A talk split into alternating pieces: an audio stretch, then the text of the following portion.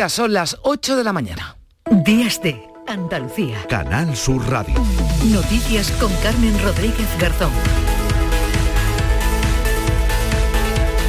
Hasta las 11 les acompañamos aquí en Días de Andalucía. Lo primero, el repaso de las noticias con muchos sucesos que contarles porque estamos pendientes de la evolución de una menor que ha resultado herida grave en Sevilla tras precipitarse desde uno de los balcones de las setas en la Plaza de la Encarnación. De momento se desconocen las causas por las que esta niña cayó desde una altura de unos 5 o 6 metros en la zona de la Puerta Este, sobre las 10 de la noche, una hora en la que cientos de personas se encontraban en los bares y veladores de esta céntrica plaza de la capital hispalense. También en Sevilla, en Gines, lloran la muerte de Santiago Durán, el piloto fallecido en Zamora tras el accidente de su avioneta antiincendios. Ya ha sido rescatado su cuerpo en la Sierra de Porto, un rescate que tuvo que hacerse a pie por las inclemencias meteorológicas y también porque se trata de una zona de difícil acceso. Un juzgado de la Puebla de Sanabria se ha hecho cargo de las diligencias para esclarecer este accidente, sus circunstancias. El presidente de la Junta ha mostrado en Twitter su pesar por el desenlace, dando las gracias a todos los operativos que han participado en la búsqueda. El delegado del Gobierno en Andalucía, Pedro Fernández, ha tenido también un recuerdo para los eh, compañeros del Plan Infoca, donde había prestado servicio con anterioridad como piloto del avión de coordinación Sierra 8 con base en Sevilla. Esto decía Pedro Fernández. Vamos a escuchar al delegado del Gobierno en Andalucía pendiente de que el cuerpo sea trasladado hasta el Instituto Anatómico Forense para llevar a cabo la práctica de la correspondiente autopsia. En unas circunstancias difíciles por lo escarpado del terreno, quiero desde aquí mostrar todo mi apoyo ah, y cariño a la familia del piloto, así como a los amigos y compañeros de trabajo. Y en Huelva, una mujer de la localidad onubense de Manzanilla se encuentra en estado grave en la UCI después de que su marido, del que se estaba divorciando, le haya asestado varias puñaladas, una de las cuales le ha dañado el hígado. Vamos a hablar hoy de presupuesto. Los andaluces se aprobarán en una semana. Las cuentas, anunciaba la consejera de Economía y Hacienda, Carolina España, ya están listas y tras pasar por el Consejo de Gobierno serán aprobadas en el Parlamento en el último pleno del año. En cuanto a los presupuestos generales del Estado, hasta el último momento, PNV, Esquerra y Bildu no han aclarado que no van a presentar finalmente enmiendas a la totalidad y eso significa que el Gobierno va a contar con los votos suficientes para rechazar el próximo jueves las que sí han presentado las enmiendas a la totalidad a las cuentas que han presentado PP y Vox y otros cinco grupos. Así que las cuentas estatales pasarán su primer trámite parlamentario. Pedro Sánchez ha subrayado que ha conseguido presentar tres presupuestos seguidos en tiempo y forma. Y Juanmo Moreno, el presidente de la Junta, ha mostrado su apoyo una vez más a Granada para que acoja la nueva Agencia Estatal de Salud Pública. Le pide al Gobierno Central que dé también su apoyo se acumulan motivos para acoger la, la, Agencia Estatal de Salud Pública que seguimos pidiendo desde el Gobierno de Andalucía al Ejecutivo Nacional para que tenga sede también en Granada. Tenemos una gran universidad, tenemos eh, una, mucho talento y desde luego un nivel de especialización y cualificación que creo que mm, sin duda alguna hace merecedor de que esta sede esté aquí. Mira mi brazo tatuado Juanma Moreno, que ha sido protagonista en las últimas horas, sobre todo en las redes sociales, porque se ha hecho un tatuaje. A58, A de Andalucía, 58, los diputados que consiguió en las elecciones andaluzas de junio. Se había comprometido con el tatuador David Pascual, que le había augurado mayoría absoluta, que si la conseguía, se haría un tatuaje. Si saco mayoría absoluta, me tatúo. ¿Te acuerdas que lo dijiste o aquí estamos? En un sitio de Llegó el día, llegó el día. palabras, sí.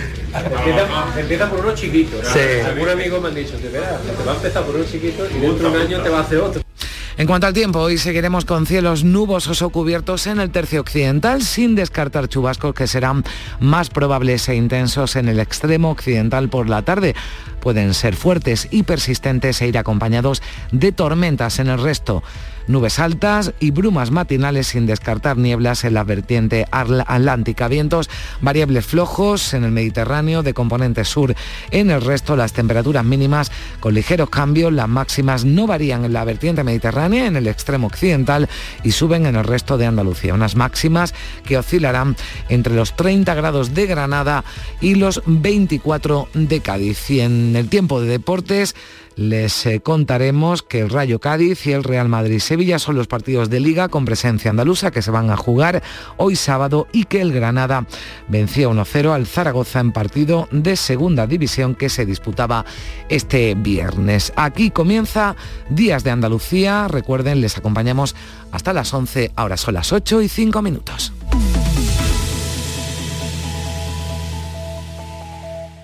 Nueva ley de pensiones. ¿Puede ser que mi pensión pierda poder adquisitivo con el tiempo?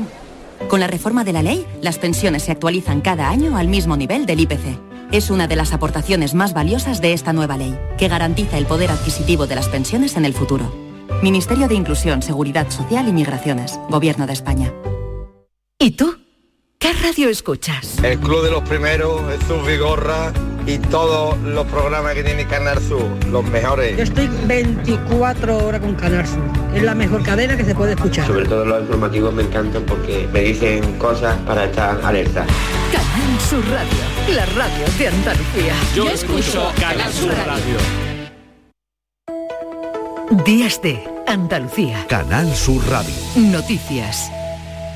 Hoy se le va a practicar la autopsia al piloto sevillano rescatado del interior de su avioneta antiincendios en la Sierra de Porto, en la provincia de Zamora, un rescate a pie que se ha visto dificultado por las inclemencias meteorológicas y la dureza del recorrido. Un juzgado de la Puebla de Sanabria se ha hecho cargo de las diligencias para esclarecer las circunstancias del siniestro en colaboración con la Comisión de Investigación de Accidentes de Aviación Civil. Patricia Zarandieta, ¿qué tal? Buenos días. Buenos días. La mujer del fallecido se encuentra en Zamora, donde está siendo atendida por un equipo de psicólogos. Se está pendiente de que se le realice la autopsia a Santiago Durán para conocer cuándo será su sepelio. Los mensajes de pesar se van sucediendo tras confirmarse su muerte. El presidente de la Junta de Andalucía, Juanma Moreno, ha mostrado en Twitter su pesar por el desenlace, ha mandado un fuerte abrazo a su familia y ha dado las gracias a todos los operativos que han participado en la búsqueda. También el consejero de Medio Ambiente y portavoz del Gobierno andaluz, Ramón Fernández Pacheco, ha enviado sus condolencias a la familia, amigos y compañeros.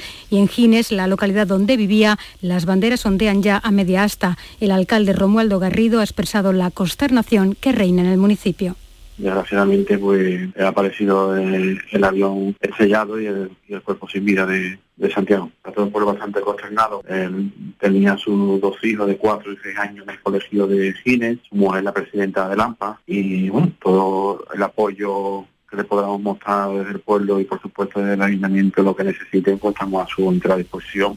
La avioneta se estrelló en la montaña del entorno de Peña Trevinca, en el límite con la provincia de Orense, en una zona que es inaccesible por medios terrestres. El subdelegado del Gobierno en Orense, Emilio González, ha explicado las dificultades de la búsqueda. Buscando a visibilidad para, para poder salir de, esa situación tormentosa, meteorológicamente eh, de que ya impedía visibilidad y bueno, ao final pois se, se encontrou non deu salido da, da situación e aí eh, hasta aí chegou. En el operativo de búsqueda han participado de forma voluntaria 80 agentes medioambientales de la Junta de Galicia, compañeros del piloto fallecido que había trabajado durante la campaña estival con la avioneta siniestrada en las labores de extinción de incendios antes del regreso a Sevilla que iba a realizar el pasado miércoles. Y en Sevilla, una joven cuya edad no se ha precisado, aunque es menor, ha resultado herida grave esta noche en Sevilla al precipitarse desde uno de los balcones de la zona conocida como Las Setas, un enclave turístico con un un mirador situado en el centro de la capital hispalense Isabel Campos. Los hechos se registraban poco después de las 10 de esta pasada noche. Varios avisos alertaban al 112 de que una joven había caído desde una altura de unos 5 o 6 metros en la zona de la puerta este de este mirador a una hora en la que cientos de personas se encontraban en los bares y veladores de la plaza y sus calles cercanas. Precisamente la primera persona que atendió a la joven en el suelo fue una médica que estaba cenando en la zona y que constató, junto a los efectivos del 061, que la joven estaba consciente, aunque con indicios de sufrir heridas de gravedad. Tras estabilizarla durante media hora, fue evacuada a un centro hospitalario. Pues estaremos eh, pendientes de la evolución de esta chica, también de la de una mujer de la localidad onubense de Manzanilla que se encuentra en estado grave en la UCI después de que su marido, del que se estaba divorciando, le haya asestado varias puñaladas, una de las cuales le ha dañado el hígado. Fue el propio agresor que la llevó al centro de salud y los médicos avisaron a la Guardia Civil que detuvo al hombre allí mismo. Ya fue denunciado hace seis meses por amenazas de muerte a su mujer. Se celebró un juicio, pero no se consideró que hubiera gravedad suficiente como para interponer una orden de alejamiento. El alcalde de Manzanilla, Cristóbal Carrillo, contaba a Canal Sur Radio que la mujer ingresaba muy grave en el hospital. Ella fue en un estado crítico porque una de las puñaladas había interesado en el, hígado y, la verdad eh, tuvo las últimas, bueno, las siguientes 24, 48 horas, horas estaba la cosa muy complicada. La consejera de Igualdad e Inclusión Social, Loles López, ha manifestado su más absoluto rechazo a esta agresión. Anunciaba que su departamento está prestando ya ayuda y asesoramiento a la familia de la víctima. Precisamente la primera marcha de hombres contra las violencias machistas salía la pasada tarde en la capital cordobesa organizada por la recién creada Red Iguales. Ana López. La marcha es el debut de la nueva Red Iguales, formada por cinco asociaciones de hombres que no quieren ser cómplices de la violencia machista. Paco Rosales. Y los hombres interpelemos a otros hombres para que se sumen y no sean cómplices del machismo con el silencio. Porque si estamos en silencio cuando ocurren este tipo de actitudes, este tipo de agresiones, estamos diciendo que somos cómplices. Se han dirigido a alumnos de tercero de la ESO para sensibilizarles sobre la igualdad real. Y evoluciona favorablemente el bebé rescatado. La pasada madrugada al incendiarse su casa en Vícar se encuentra en la UCI del Hospital Torre Cárdenas de Almería. Otras siete personas resultaron intoxicadas por el humo. Lola López. Aunque evoluciona favorablemente, el bebé permanecerá en la UCI pediátrica del Hospital Torre Cárdenas durante las próximas horas. Un agente de la Guardia Civil le ha salvado la vida esta madrugada gracias a las maniobras de reanimación cardiopulmonar. Se encontraba ya en parada cuando lo sacaron de la vivienda incendiada en brazos de su padre. Nos levantamos a acudir, pues ya estaban los angélicos que ya no podían salir ahí Tuvieron que sacándola poquito a poco, no pudieron salir. En total han sido ocho los afectados con problemas respiratorios a causa de este incendio en Vícar. La madre y tres hermanos aún continúan hospitalizados en el ejido. También ha necesitado asistencia médica un agente de la Guardia Civil. Y ya está en casa con su familia, el bebé recién nacido secuestrado en Bilbao, abandonaban el hospital de Basurto, el bebé y sus padres tratando de superar la mayor pesadilla de sus vidas, que afortunadamente Patricia ha tenido un final feliz. A la salida del centro sanitario, el padre ha afirmado que los tres están muy felices y deseando encontrarse con su otra hija mayor de tres años. Así ha terminado ese horror que han vivido estos padres y que comenzaba cuando en la noche del miércoles una mujer vestida de sanitaria se llevó al recién nacido con la excusa de practicarle una prueba. El padre reconoce que enloqueció al ver que el bebé había desaparecido. Ahí, ahí me puse muy nervioso. Me puse muy nervioso en los pasillos, en todos los lados, y las reacciones de, de rabia y de un poco de locura. Sí. A primera hora de la mañana del jueves, una mujer encontró a este bebé en el felpudo de su vivienda en perfecto estado y lo entregó a la policía. La autora del rapto, una joven de 24 años, fue detenida horas después. Este sábado pasará a disposición judicial. A sus conocidos había contado que estaba embarazada. Ya con Aymar en brazos, la familia respira aliviada. Ahora mismo eh, mejor, ahora mismo después de, de, las horas de angustia que hemos vivido y de lo que ha pasado, más tranquilos, felices, en ese aspecto felices. Y el Supremo ha ratificado la condena de cinco años de cárcel a un hombre por abusar de su hija cuando tenía 13 años en Sevilla. El alto tribunal andaluz lo condenó en su día basándose fundamentalmente en la declaración de la menor en la que se constató su espontaneidad, claridad y contundencia en el relato de los hechos. El condenado recurrió al Supremo alegando infracción de los principios de presunción de inocencia. Ahora el Supremo ratifica la condena a cinco años de cárcel por un delito continuado de abusos sexuales y la prohibición de acercarse o comunicarse con la víctima durante siete años. Y en Huelva otro hombre ha sido condenado a dos años de prisión por abusar sexualmente de un menor con parálisis cerebral. Y ya hay sentencia en la causa abierta por narcotráfico contra el conocido como Clan de los Pantoja. La sección de Algeciras de la Audiencia Provincial de Cádiz impone condenas de entre uno y seis años de cárcel a diez de los investigados Fermín Soto. Uno de los encausados es el responsable de la organización a la que dirigía, organizaba y supervisaba. Un segundo se ocupaba de la guardia y custodia de la droga, gasolina, vehículos y embarcaciones utilizados en los alijos. Otro de controlar las embarcaciones y transporte de la droga por mar. Y un cuarto establecía los puntos de vigilancia en el agua y proporcionaba pilotos de confianza. En total han sido 10 los narcotraficantes condenados a entre 1 y 6 años de prisión. Otras cuatro personas han sido asueltas. Y el ministro del Interior destacaba en Sevilla este viernes el funcionamiento, el buen funcionamiento, decía, del Plan Especial de Seguridad para el Campo de Gibraltar. Grande Marlasca ha subrayado que ha supuesto un modelo de eficacia policial en la lucha contra el narcotráfico que ha traspasado fronteras. En estos cuatro años ha habido en la zona del campo de Gibraltar y en toda la zona afectada por el plan de seguridad, que también incluye Sevilla, más de 10.000 detenidos, más de 1.500 toneladas de droga incautada eh, investigaciones patrimoniales de las organizaciones criminales muy importantes, porque siempre digo que hay que actuar sobre el entramado económico-financiero de las organizaciones criminales, que es donde más daño se les hace.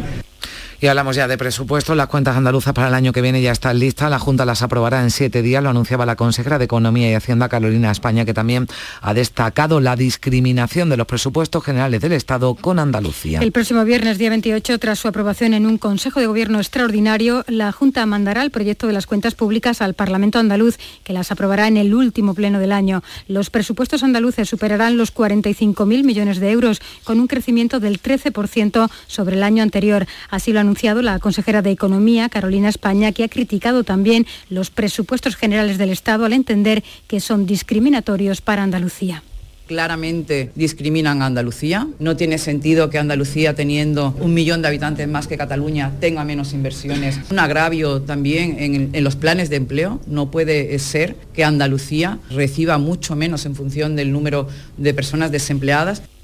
Y hasta el último momento ha habido suspense, pero finalmente ni PNV ni Esquerra ni Bildu van a presentar enmiendas a la totalidad al proyecto de presupuestos para 2023. El gobierno de Pedro Sánchez va a contar con votos suficientes para rechazar el próximo jueves las enmiendas, las que sí han presentado PP, Vox y otros cinco grupos. Cuca Gamarra, la portavoz del PP, explicaba por qué su rechazo a estas cuentas adolecen de cualquier tipo de rigor y yerran en todo lo que son sus previsiones. Han sido desmentidos por la IREF, por el Banco de España, por el BBVA. Son unas cuentas públicas que además única y exclusivamente responden a los intereses electoralistas de Pedro Sánchez. Y por lo tanto estamos hablando no de los presupuestos generales del Estado, sino de las hipotecas generales del Estado que van a afectar al futuro de los españoles. El presidente del Gobierno ha tendido la mano a los grupos parlamentarios para mejorar esas cuentas del próximo año y ha agradecido la oportunidad para tramitar los eh, presupuestos a los grupos que finalmente no han presentado enmienda a la totalidad. Y consenso en el Consejo de Energía de la Unión Europea para limitar los precios del gas de forma temporal. Es un acuerdo de mínimos en el que también se solicita a Bruselas que evalúe el coste de extender la denominada excepción ibérica al resto de países de la Unión. Los líderes de la Unión Europea prometen medidas urgentes para poner hecho el alza del precio de la energía. Se creará un sistema voluntario de compras conjuntas de gas, un nuevo valor de referencia para 2023 y se va a fijar un límite temporal y flexible a ese precio del gas. El presidente del Gobierno, Pedro Sánchez, valora que se haya llegado al consenso, pero pide celeridad. Hacemos una valoración positiva de los acuerdos alcanzados, aunque evidentemente siempre nos hubiera gustado, al menos al Gobierno de España, ir con una cierta celeridad eh, mayor a la que estamos yendo. El presidente de la Junta reiteraba su petición este viernes al Gobierno Central para que Granada coja la Agencia Estatal de Salud Pública. Hay motivos suficientes. También apoyaba la candidatura de Granada como sede de la Agencia Espacial Europea. Lo hacía en su visita, la visita a la nueva planta de Robi de la farmacéutica en Escúzar. Fabricará exclusivamente heparina y va a generar 200 empleos de alta cualificación. Inmaculada Carrasco. Es la segunda planta de esta farmacéutica española en la provincia de Granada, en la que ha invertido 32 millones de euros desde que en abril de 2020 empezaron las obras. Robi produce el 10% de la heparina mundial y en Escúzar se va a dedicar íntegramente a fabricar este anticoagulante. A la espera de las últimas autorizaciones administrativas, el laboratorio se pondrá en marcha en breve.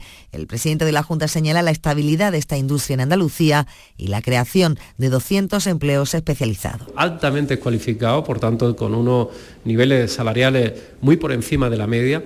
Y después ya sabemos todos que la industria se comporta infinitamente mejor, es uno de los sectores más estables en términos laborales que existe en nuestro país. Cuando llegan las crisis, el sector industrial aguanta, tiene más resiliencia, tiene más fortaleza y por eso tenemos que seguir trabajando en apoyar este importante sector. Robi cuenta con otra planta en el Parque Tecnológico de la Salud de Granada. Allí se fabrica la vacuna de Moderna contra el COVID. El líder del PSOE andaluz, Juan Espadas, ha acusado al presidente de la Junta de mentir cuando reclama una reprogramación de fondos europeos para destinarlos a obras eh, de infraestructura frente a la sequía. Aquí en Canal Sur Radio ha defendido que el Gobierno de España ya tiene esto en cuenta y que hay partidas que la Unión Europea obliga a invertir en otros ámbitos el señor Moreno está ocultando que el presupuesto que nos presentará en unos días de la Junta de Andalucía dedica muchos fondos europeos a salud, a educación o a dependencia. ¿Qué quiere? ¿Que suprimamos esos fondos europeos y los destinemos también al agua? Si es que, eh, a ver, aclárese, señor Moreno. Y después de casi dos décadas, el próximo miércoles va a entrar en funcionamiento el tranvía de la Bahía de Cádiz, Teresa Iribarren. El anuncio de la esperada puesta en marcha del tranvía de Cádiz ha generado numerosas reacciones entre los ayuntamientos afectados. Hay satisfacción en San Fernando, como explica la alcaldesa Patricia Cavada. Aquí se ve ¿no? la importancia de esa visión que se tuvo en su día, cuando hoy todo el mundo habla de transporte sostenible, habla de peatonalización, habla de la necesidad del transporte público. Aquí ya, bueno, pues lamentablemente con el retraso que todos sabemos y como bien decía, llevamos ocho años con campañas de concienciación, conviviendo con el tranvía, pues ahora vamos a, nos va a permitir eso. El alcalde de Chiclán, sin embargo, dice que se ha enterado por los medios de comunicación de la nueva fecha de inicio del tranvía y el de Cádiz dice que tiene poca frecuencia. Los datos avanzados por la consejera hablan de 21 paradas entre Chiclana y Cádiz, 37 trayectos en días laborables, amplios horarios, precios reducidos y una innovación. Es el primer tren tranvía del país que circula por vías de nueva construcción. Y desde hace unas horas está en vigor ya la nueva ley de memoria democrática, una ley que considera desde su implantación la tumba del general colpista Keipo de Llano un enterramiento ilegal y que obliga a su retirada. No es lo único a lo que obliga esta ley, ¿no es así, María Luisa Chamorro? Buenos días. Buenos días, así es, Carmen. La ley obliga a retirar este enterramiento, el de Keipo y también el de José Antonio Primo de Rivera, que se encuentra en la Basílica del Valle de los Caídos, que desde ayer se llama Cuelga Muros. También se anulan los títulos nobiliarios que estén relacionados con la dictadura, aunque fueran concedidos por el rey Juan Carlos, como es el caso del Ducado de Franco o el Señorío de Meirás. Esta ley, que sustituye a la de 2007, tiene entre sus objetivos buscar a los desaparecidos de la guerra civil y la dictadura y estudiar las posibles vulneraciones de derechos humanos que se cometieron entre 1978 y 1980 y supone, entre otras cosas, las siguientes. Declara el régimen franquista ilegal, se anulan sus condenas y se prohíbe cualquier manifestación a su favor. No pueden seguir habiendo declaraciones que exalten la dictadura ni símbolos que la recuerden. Por lo tanto, se considera ilegal la Fundación Francisco Franco. La norma establece que los restos de dirigentes del golpe no podrán permanecer inhumados en un lugar preeminente de acceso público distinto a un cementerio. Así que Keipo de Llano debe ser exhumado de la Macarena. En este punto, la hermandad asegura que está a expensas de lo que le digan. Escuchamos a José Antonio Fernández Cabrero, hermano mayor de esta hermandad. Pues que arbitren pronto el decreto y nos digan qué tenemos que hacer para hacerlo. La hermandad de la Macarena lo hará cuando nos lo digan. Y además estoy deseando. Por su parte, la Asociación Nuestra Memoria asegura que la Hermandad de la Macarena lleva incumpliendo la ley cuatro años. La hermandad y el hermano mayor en este caso ha debido cumplir la ley, pero no esta estatal, sino la ley andaluza, que ya desde 2018 le viene diciendo que tiene que sacar esos restos. Por lo tanto, no es hoy cuando la incumple, ya lleva muchos años incumpliendo la ley andaluza. Ahora parece que la ley nacional sí que se lo exige y además le apremia. Hemos escuchado a Paqui Maqueda, presidenta de esta asociación, que dice además que son conscientes de la gran división que hay entre los hermanos macarenos por este asunto. Y un par de apuntes de la crónica internacional. Giorgia Meloni, la primera mujer que va a presidir Italia en la historia del país, ha anunciado hace unas horas la composición de su nuevo gobierno, compuesto por 24 miembros, un gabinete que es el resultado de un complejo equilibrio entre las tres fuerzas que lo componen, no solo por su origen político, sino también por las relaciones futuras que podrán establecer con la Unión Europea y la Rusia de Putin. Este nuevo gobierno gobierno tomará posesión a las 10 de esta mañana tiene 24 miembros y solo 6 mujeres, 8 de Hermanos de Italia, 6 de Forza Italia, 4 de la Liga y otros 6 técnicos. La líder del partido de, de ultraderecha Hermanos de Italia, Giorgia Meloni, recibió anoche el encargo del presidente de la República, Sergio Mattarella, para formar el nuevo gobierno de Italia, cosa que va a ocurrir, como decimos, esta mañana. Y la líder del Partido Conservador en la Cámara de los Comunes, Penny Mordaunt, ha anunciado su candidatura a primera, primera ministra británica y se ha convertido en la primera responsable del partido en declarar formalmente su intención de suceder a Liz eh, tras al frente de Downing Street después de que dimitiera este jueves al fracasar su plan político y económico. Así vamos a llegar a las 8 y 25 minutos de la mañana. Tiempo ya aquí en Días de Andalucía, en Canal Sur Radio, para toda la actualidad del deporte. Con Javier Pardo, buenos días. Hola, ¿qué tal? No hubo fútbol en primera división en la jornada del viernes. El fútbol en primera vuelve hoy con la disputa de los partidos Rayo Vallecano-Cádiz, Real Madrid-Sevilla, Valladolid, Real Sociedad y Valencia-Mallorca. El domingo saldrán a escena Betis Atlético de Madrid, Villarreal Almería, además de Español Elche, Girona Osasuna y Fútbol Club Barcelona, Athletic Club de Bilbao. El Cádiz va a visitar Vallecas para medirse al Rayo Vallecano de Andoni Iraola, un equipo que tiene estudiado muy bien, así lo decía en la previa el técnico del Cádiz, Sergio González. Bueno, un equipo, un equipo que se identifica bien y ojalá pues eh, sepamos templar un poco todo ese atrevimiento, todo ese, ese ida y vuelta que te provocan ellos, un poco estilo Girona, ¿no? Tener el pozo como para aguantar esos dos, tres pases, combinar dos, tres acciones para uno, ralentizar y darnos, sin perder la intensidad, sin perder la activación, sin perder los duelos, pero sí darnos ese formato de jugar un poquito más tranquilo y, en esos dos contrastes pues a ver quién, quién resulta ganador. Por su parte, Andoni Iraola, entrenador del Rayo Vallecano, hablaba así del partido. Sergio eh, hizo el año pasado un trabajo sensacional, sensacional a nivel de resultados, a nivel de solidez, a nivel del año pasado ahí en Cádiz nos ganaron, nos ganaron bien y prácticamente incluso con alguna mejora es ese mismo equipo, ¿no? Entonces nos tenemos que preparar para, para hacer un partido muy competitivo, es un equipo que te gana juega, tiene recursos porque juega, el portero tiene un saque muy bueno, muy bueno y en un campo como Vallecas, solo con el saque del portero ya te va a meter muchas veces en prácticamente no en campo propio, sino en área propia. Otro de los platos fuertes de la jornada será el Real Madrid-Sevilla. Es un mal momento para visitar a un incontestable Real Madrid, aunque dice Ancelotti que su equipo aún tiene margen de mejora. Yo creo que en la historia del fútbol no hay...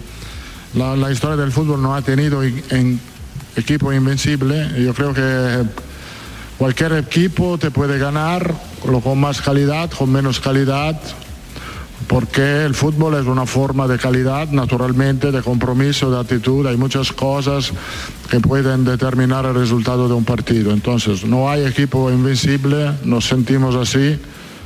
Somos un equipo que en este momento lo está haciendo bien y queremos seguir. En el Sevilla Marcao será la gran novedad, pese a que San Paoli no desvelaba si va a jugar o no. Vino a decir que hay que dosificar al jugador. Tenemos el inconveniente de Marcao que no lo quisimos arriesgar sí de verdad en el partido anterior con Valencia. Pensamos de que, que mañana eh, ya tiene la posibilidad de, reaparecer, él va a viajar con el grupo. Y hay jugadores que vienen jugando con, cierta, con ciertos malestares, entonces por ahí, bueno, Fernando no se pudo, no, todavía no alcanzó una mejora que nos permita contar con él. Ayer no había fútbol en primera, pero sí en segunda división. En Los Cármenes se enfrentaban el Granada y el Real Zaragoza, informa Gerardo Girón. El Granada logró anoche tres puntos importantes en el Estadio Los Cármenes al vencer al Real Zaragoza por 1 a 0.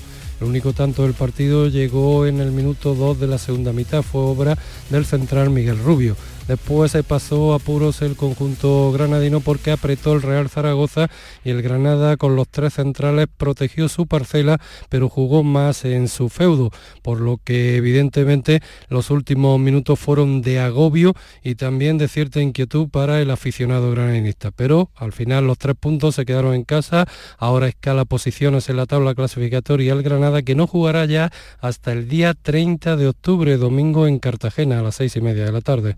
Málaga saldrá escena el lunes para jugar en Oviedo ante el Real Oviedo, que ahora va a dirigir el ex del Cádiz, Álvaro Cervera. Se ha celebrado el sorteo de la Copa de la Reina de fútbol en la que van a participar cuatro equipos andaluces que quedaban emparejados así. Granada Real Betis, Córdoba Club de Fútbol Real Madrid y Osasuna Sporting de Huelva. Hoy sábado quedarán conformados los ocho grupos de la Copa del Mundo Femenina que se va a jugar en Australia y Nueva Zelanda y que tiene a la selección española como una de las 29 clasificadas de las 32 que participan en la cita. Mientras en baloncesto, Liga ACB, esta noche Gran Canaria Covirá en Granada, mañana Real Betis en básquet contra el baloncesto Girona a mediodía y Juventud Unicaja el domingo a las seis y media. En la Liga Asobal de balonmano, Ángel Jiménez de Puente Genil, el Cisne de Pontevedra y en la división de honor femenina balonmano Elche Costa del Sol Málaga. En cuanto al mundo del motor, doble cita este fin de semana. En Fórmula 1, Gran Premio de los Estados Unidos y en motos, Gran Premio de palasia.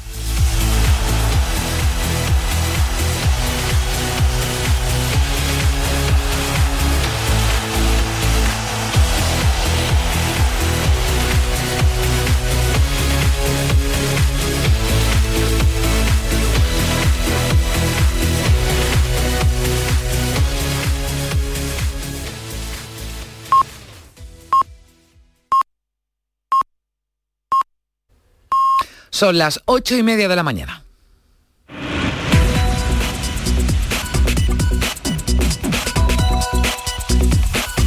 Seguimos en Días de Andalucía en Canal Sur Radio y a esta hora le damos un repaso a lo más destacado de la actualidad de este sábado 22 de octubre con titulares con Manuel Vicente. ¿Qué tal? Muy buenos días. Muy buenos días. Hoy sábado se va a practicar la autopsia al cadáver del piloto accidentado con su avioneta en Zamora. La lluvia y el viento han demorado durante horas la recuperación del cuerpo de la zona abrupta e inaccesible por carretera en la que se encontraba. Herida grave en Sevilla una menor al precipitarse desde uno de los balcones de las setas. La adolescente habría caído por causas desconocidas desde una altura de unos 5 o 6 metros en la zona de la puerta este. Hospitalizada una mujer en Huelva en estado grave apuñalada por su marido. El agresor del que se estaba divorciando había sido denunciado y había creado problemas de convivencia en el municipio de Manzanilla. Evoluciona favorablemente el bebé rescatado al incendiarse su casa en Vícar, en Almería. Se encuentra en la UCI del Hospital Almeriense de Torrecárdenas. Otras siete personas resultaron intoxicadas por el humo. Penas de entre 1 y 6 años de cárcel a 10 miembros del conocido como Clan de los Pantoja. Entre los condenados por narcotráfico se encuentran el cabecilla de la organización y el responsable de custodiar la droga y las embarcaciones. La Junta aprobará el próximo viernes los presupuestos de Andalucía para 2023. El proyecto superará los 45.000 millones de euros, 5.000 más que los actuales, lo que supone un aumento del 13%. Acuerdo de los líderes de la Unión Europea para limitar los precios del gas de forma temporal. Solicitan además a la Comisión Europea que evalúe el coste de extender la denominada excepción ibérica al resto de países de la Unión. Andújar recibe hoy a la Virgen de la Cabeza en una bajada extraordinaria desde su basílica. Se ha diseñado un amplio dispositivo de seguridad ya que se espera una notable afluencia de personas a la localidad jiennense. Vamos a conocer también cuáles son los eh, titulares más destacados en la prensa de este sábado. En el diario eh, El País leemos vía libre a los presupuestos con el bloque de la investidura Mirando hacia el exterior, la Unión Europea revisa su relación con Pekín para reducir la dependencia. En el diario El Mundo hay mucha información económica en su portada. Las hipotecas se encarecen a niveles de la gran crisis y Telefónica reclama a Netflix y Google un pago por usar sus redes. También economía en el diario ABC. El Instituto Nacional de Estadística confirma el frenazo que niega el gobierno. Y en cuanto a los periódicos eh, de difusión online, en el diario okdiario.com leemos que el gobierno reconoce haber concedido 322 acercamientos a etarras contra el criterio de las cárceles y que Sánchez defiende la reforma del delito de sedición tras apoyar a Esquerra Republicana los presupuestos. 8 y 33 minutos.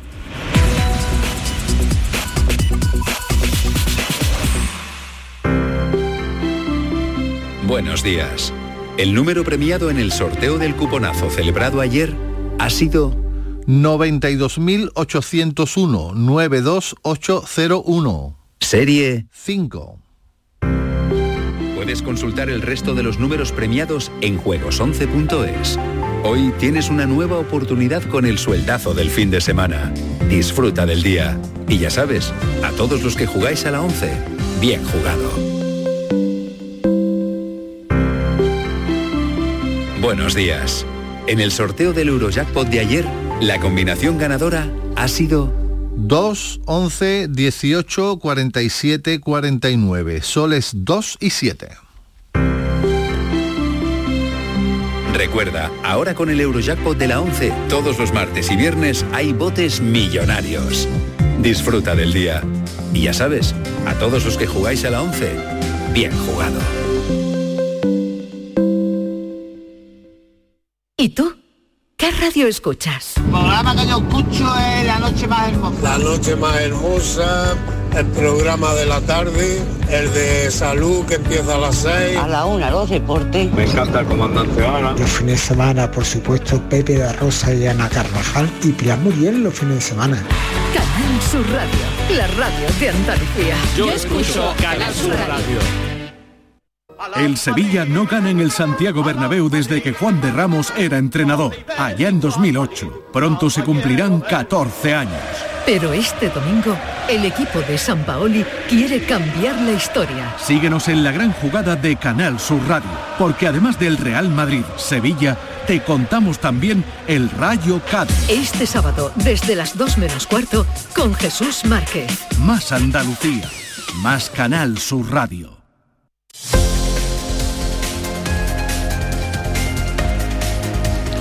8 y 35 minutos de la mañana. A esta hora nos vamos de ronda por nuestras emisoras. Vamos a comprobar cómo amanece Andalucía este sábado 22 de octubre. Comenzamos en Cádiz con Teresa Iribarren. ¿Qué tal? Muy buenos días. Hola, buenos días. Pues con 18 grados amanecemos hasta ahora con un cielo cubierto, eso sí, pero sin riesgo de lluvia.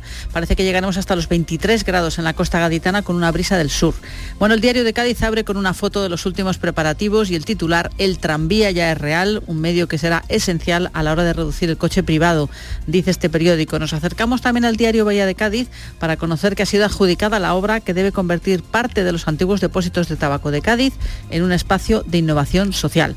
Y nuestra previsión mm, tiene que ver con los dulces, una recomendación, un paseo por la Feria del Dulce y el Pan de Medina este fin de semana y comprobar que hay muchos productos de calidad, además del famoso alfajor. Por cierto que al mediodía hay cata de este producto y por la tarde de picos y regañas con productos de la tierra. Pues ya lo saben, se andan por la zona, no se lo pierdan. Vamos hasta el campo de Gibraltar. Ángeles Carrera, buenos días. Hola, ¿qué tal? Muy buenos días. Aquí también tenemos 18 grados de temperatura, amanece el cielo prácticamente despejado y sopla levante flojo. El Europa Sur titula hoy Palmones contará con una planta para reciclar residuos de barcos. El área digital, 10 integrantes del clan criminal de los Pantoja condenados con penas de hasta 6 años de cárcel. Y en cuanto a la previsión, Hoy culmina la cuarta Bienal de Arte Flamenco Canela de San Roque con la actuación esta noche de Estrella Morente a partir de las 9 de la noche en el Teatro Juan Luis Galiardo. Anoche se entregó el galardón de la Bienal a Luis El Zambo. Y en Jerez, ¿cómo se presenta este sábado? Pablo Cosano, buenos días. Atención Jerez, bueno, vamos a intentar recuperar esa comunicación. Seguimos en Córdoba. Ana López, buenos días tampoco podemos eh, conectar con Córdoba. Vamos a seguir nuestra ronda de emisoras que dejamos esa comunicación eh, pendiente con Jerez, con Córdoba. Vamos a irnos hasta Sevilla. Saludamos eh, a esta hora a Isabel Campos. ¿Qué tal? Muy buenos días. Buenos días. Tenemos cielos nubosos para este sábado en la capital donde no se descartan lluvias con tormentas ocasionales. De nuevo van a subir las temperaturas máximas. Esperamos 30 grados, por ejemplo, en Morón, 25 en la capital, donde hasta ahora tenemos 19 grados. En la prensa, ABC lleva su portada una imagen de varios contenedores y mucha basura fuera de ellos en una calle de la ciudad y el siguiente titular. Los sevillanos denuncian que la ciudad está sucia y atascada. Es una de las conclusiones de una encuesta encargada por este periódico. Diario de Sevilla escoge la foto del asentamiento chabolista del Bacie, donde ayer se registraba un tiroteo entre dos familias enfrentadas. También el hallazgo del piloto fallecido en Zamora cuando regresó en su avioneta hacia Córdoba. En las previsiones, manifestación en Lebrija para reclamar un mejor servicio de urgencias en el municipio. Pues así se presenta la jornada de eh, sábado en Sevilla. Vamos a intentar recuperar esa comunicación con nuestros eh, compañeros. Vamos a comprobar también cómo se presenta la jornada de sábado en Málaga. Damián Bernal, buenos días. Bueno, pues estamos... ahora en la capital. Sí, sí, Damián, te escuchamos, perdona. Sí, Ah, buenos días, Buenos Carmen. días. Decíamos, tenemos 18 grados en la capital con cielos con intervalos de nubes medias y altas. La máxima prevista es de 26 grados.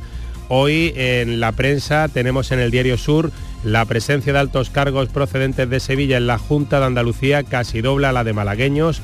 La opinión de Málaga, el Percher a la promotora Dacia inicien una negociación real con los vecinos.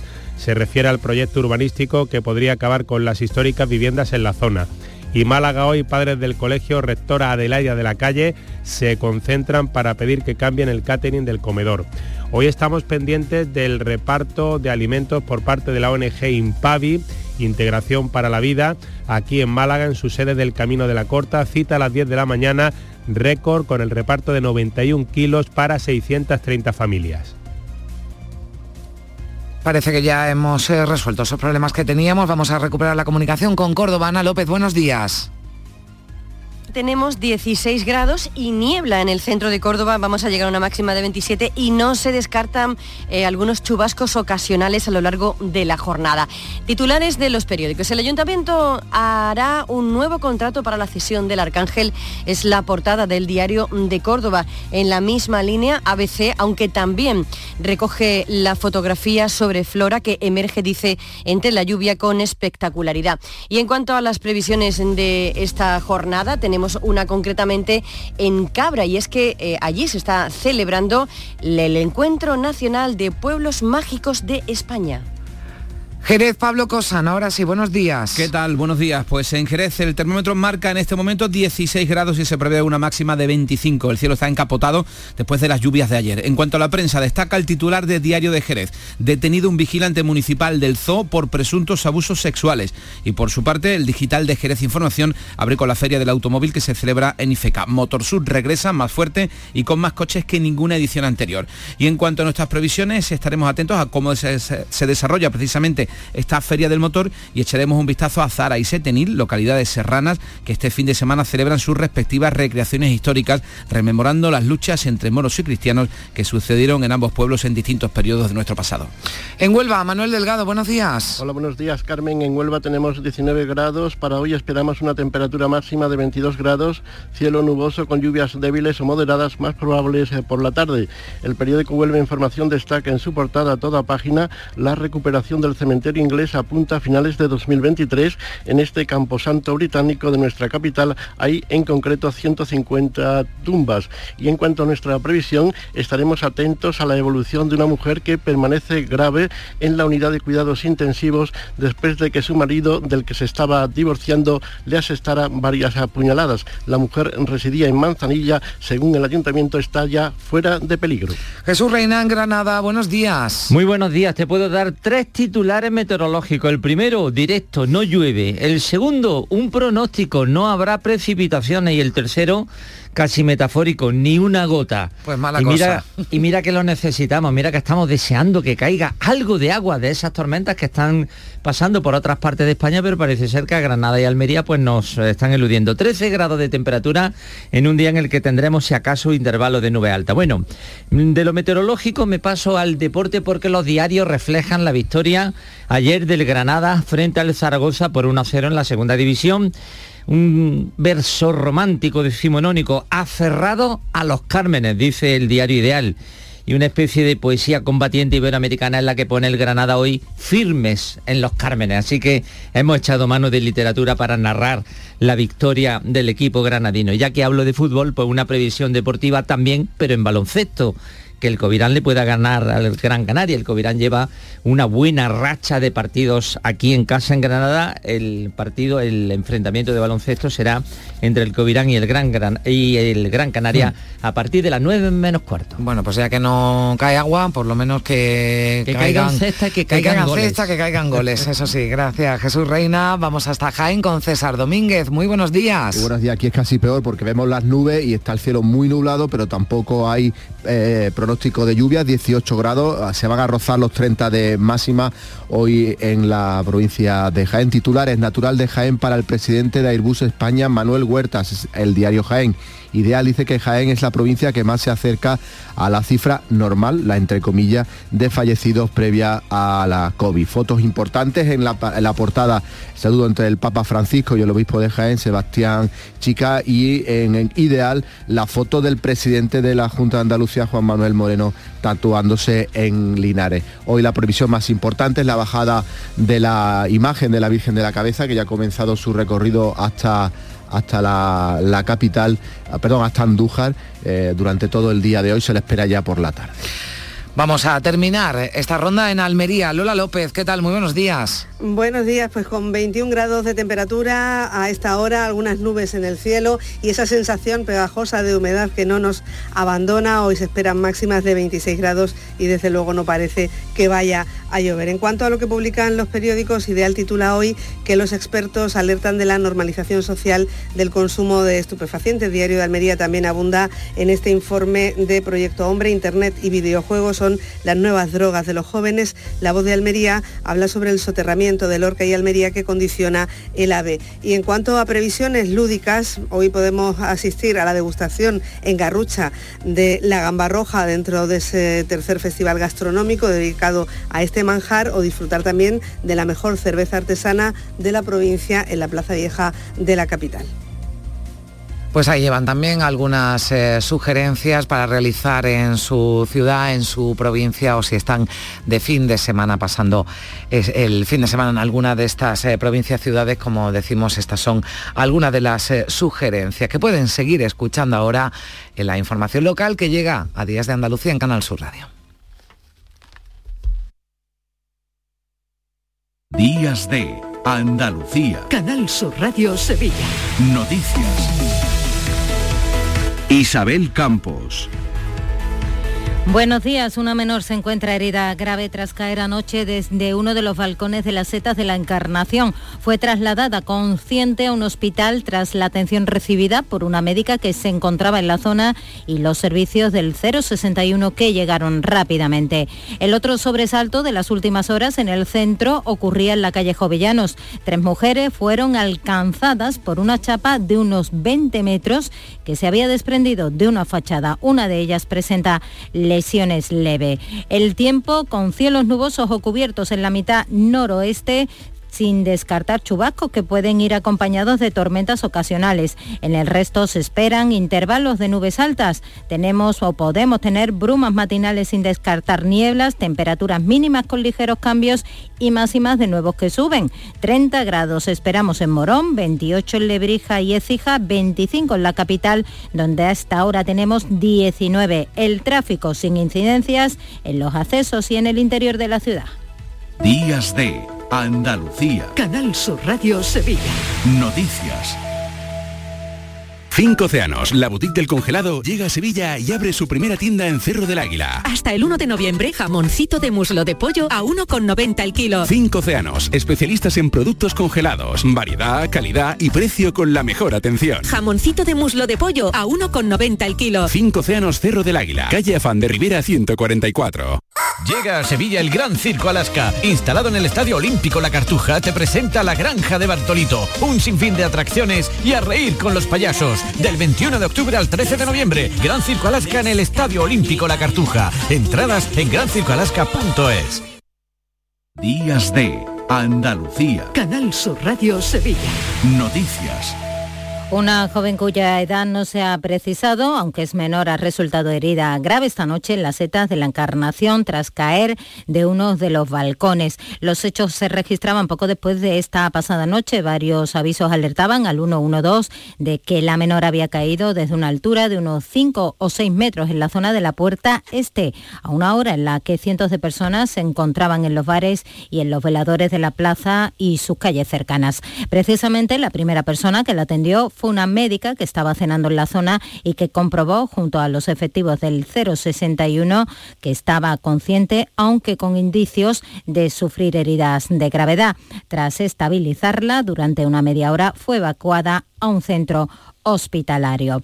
Y hoy se le practicará la autopsia al piloto sevillano rescatado del interior de su avioneta antiincendios en la Sierra de Porto, en la provincia de Zamora. Un rescate a pie que se ha visto dificultado por las inclemencias meteorológicas y la dureza del recorrido. Un juzgado de la Puebla de Sanavía se ha hecho cargo de las diligencias para esclarecer las circunstancias del siniestro en colaboración con la Comisión de Investigación de Accidentes de Aviación Civil.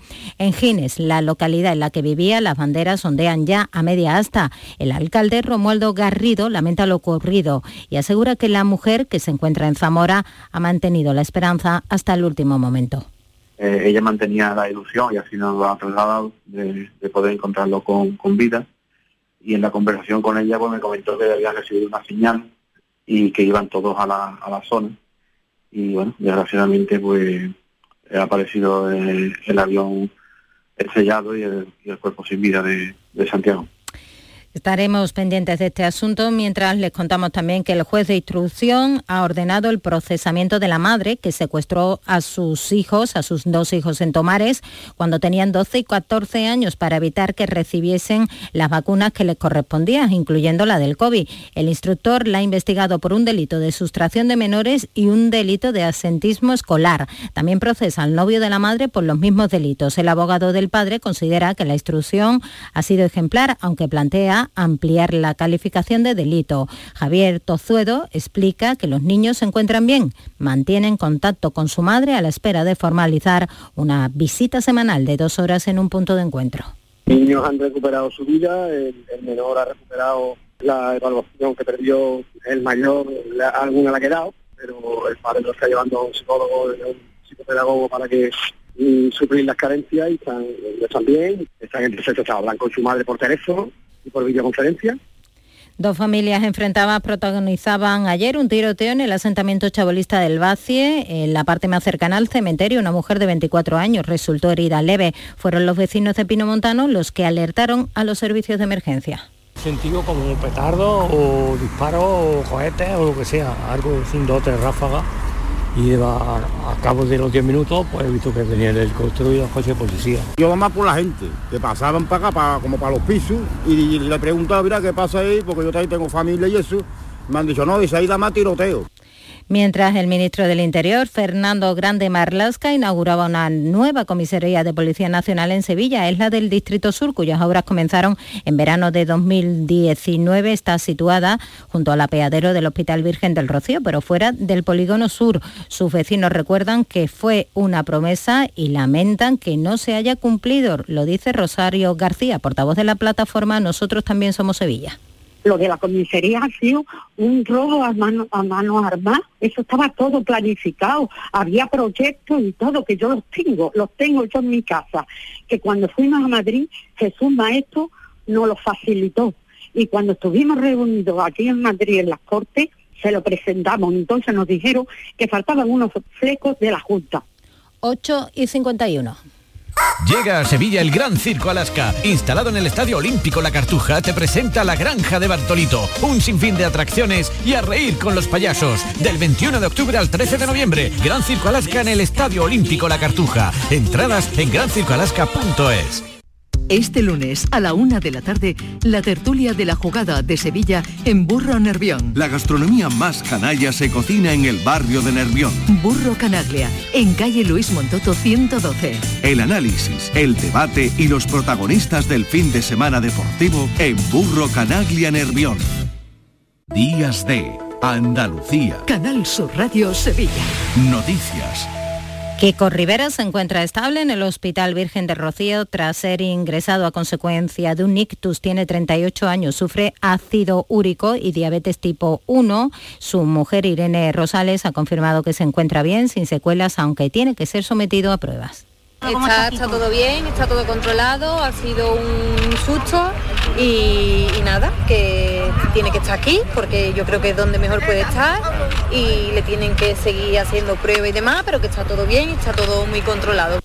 Y nuevo contratiempo para Casariche en relación al suministro de agua. Los cortes que sufren diariamente se suma ahora que Salvo ha declarado no apta para el consumo humano el agua del municipio al superar los niveles de nitratos. El alcalde Basilio Domingo Carrión lamenta esta situación y espera que se pueda subsanar cuanto antes.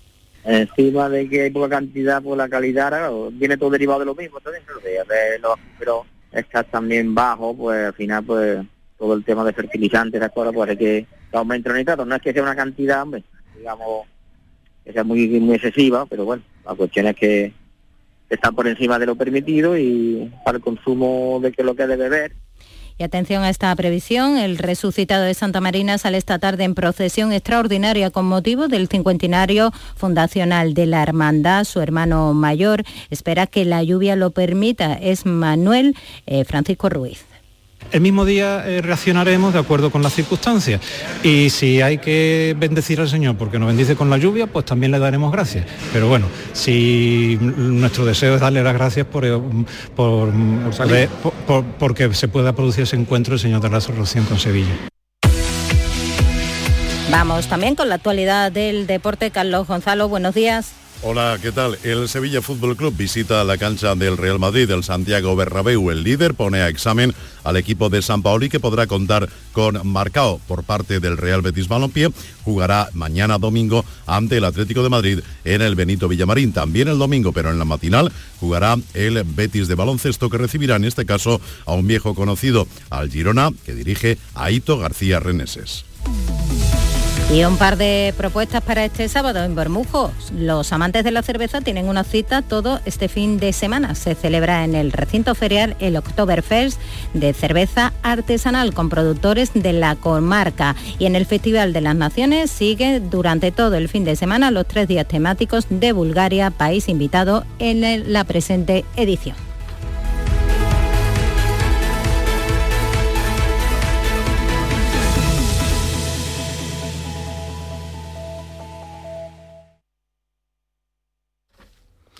9 menos 5 de la mañana, seguimos en Días de Andalucía en Canal Sur Radio y a esta hora resumimos eh, lo más eh, destacado de la actualidad de este sábado con María Luisa Chamorro. ¿Qué tal María Luisa? Buenos días. Buenos días. Estamos pendientes a esta hora de la evolución de una menor que ha resultado herida grave en Sevilla tras precipitarse desde uno de los balcones de las setas en la Plaza de la Encarnación. Cuéntanos, Isabel Campos.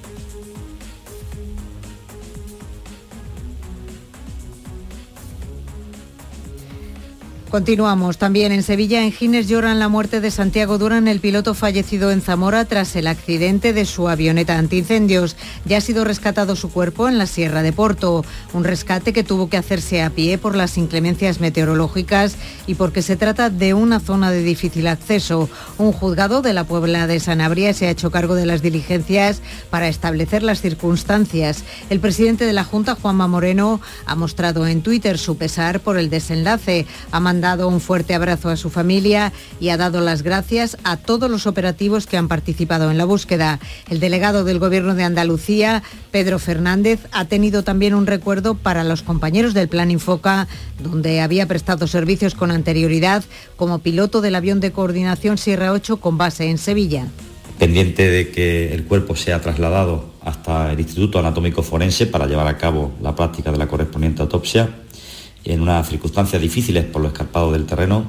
Quiero desde aquí mostrar todo mi apoyo ah, y cariño a la familia del piloto, así como a los amigos y compañeros de trabajo. Y en Huelva, una mujer de la localidad onubense de Manzanilla se encuentra en estado grave en la UCI después de que su marido, del que se estaba divorciando, le haya asestado varias puñaladas, una de las cuales le ha, dado, le ha dañado el hígado. Perdón, Cristóbal Carrillo es el alcalde de la localidad.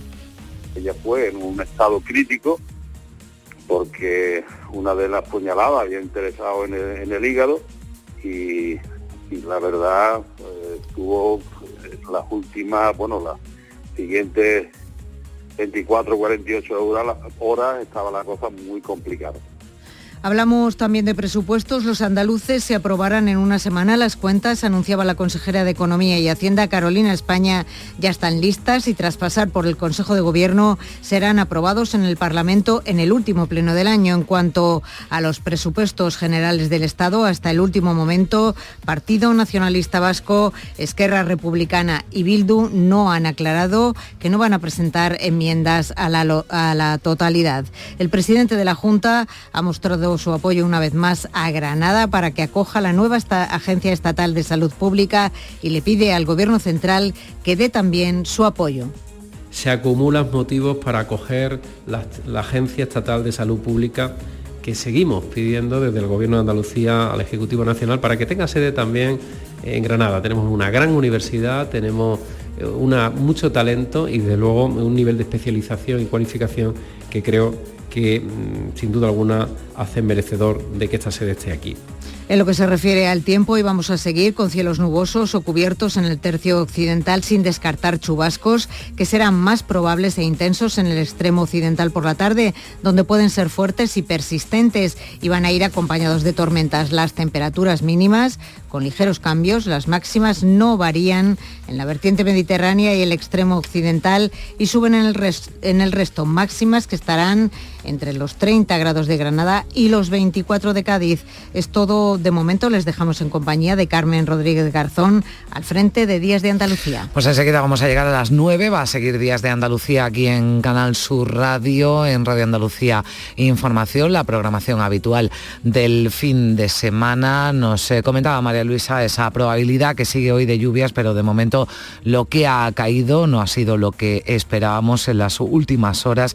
Ya se ha despedido de Andalucía la borrasca Armán con lluvias eh, muy diversas, pero se acerca otra borrasca atlántica. De momento donde más ha llovido en la Sierra de Huelva, donde se han recogido 70 litros en Cortegana, en la Puebla de los Infantes en Sevilla, unos 53 litros por metro cuadrado y Córdoba ha recibido en poco más de 12 horas casi 60 litros por metro cuadrado. Tormentas que se han concentrado sobre todo en la capital y alrededores y lo mejor, el pantano de la Breña ha quintuplicado los litros de agua que ha desde que comenzara el año hidrológico. Como decimos, llegamos a las 9 de la mañana.